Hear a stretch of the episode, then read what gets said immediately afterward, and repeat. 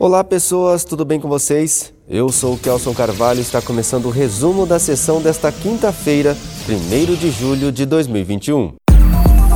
Rádio Câmara Rádio apresenta. Câmara apresenta. Resumo da sessão.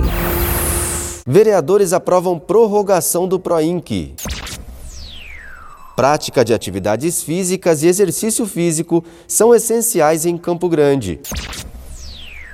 Rádio Câmara. Rádio Câmara. Em regime de urgência, foi aprovado o projeto de lei 10.157 de 2021 do Poder Executivo, que prorroga o período de vinculação das pessoas beneficiadas pelo PROINC, Programa de Inclusão Profissional.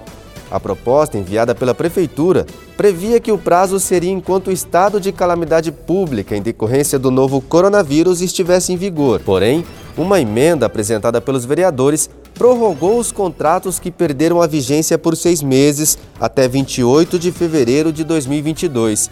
O presidente da Casa de Leis, vereador Carlão, comentou que muitas famílias serão beneficiadas pelo projeto. Aquelas, aqueles PROEM que foram demitidos agora no início de junho, nós fizemos a lei hoje, eles, vão ser, eles podem ser recontratados.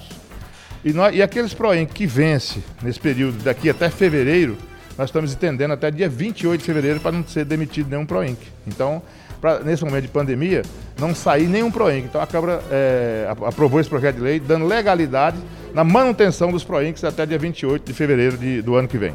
A norma é retroativa a 1 de junho.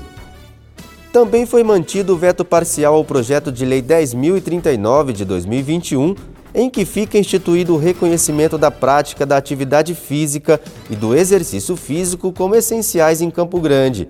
A proposta é dos vereadores Professor Riverton, Pape e Edu Miranda. O veto refere-se ao artigo 3 o qual estabelece as academias como essenciais à saúde em tempos de calamidade pública, sendo vedada a determinação de fechamento total dos locais, devendo o poder público indicar a extensão, motivos e critérios científicos para embasar as medidas impostas.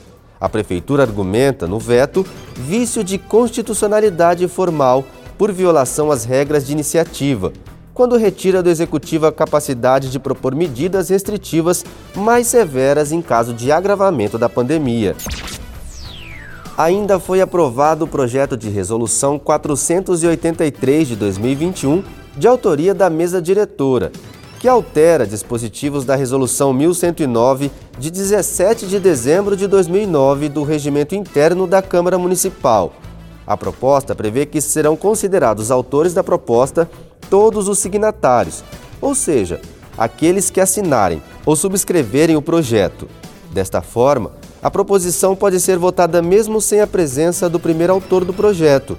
As assinaturas só podem ser retiradas antes de iniciada a discussão da proposta. A outra alteração refere-se à possibilidade de o presidente da Casa de Leis pautar determinadas matérias, tais quais projetos de código, leis complementares, estatutos e consolidações como item único na ordem do dia. A questão da lei complementar, ela é pauta única, ela era, né?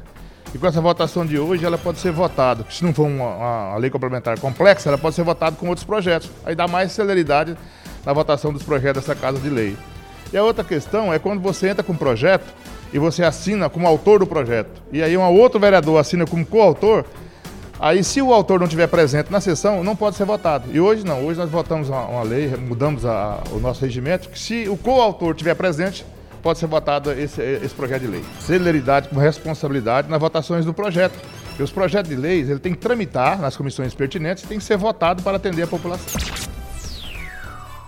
Este foi o resumo da sessão desta quinta-feira, dia 1 de julho de 2021. Com texto de Geusadak Garcia, contribuição de Adriana Costa, Kelson Carvalho, direto da Câmara Municipal de Campo Grande. Até a próxima!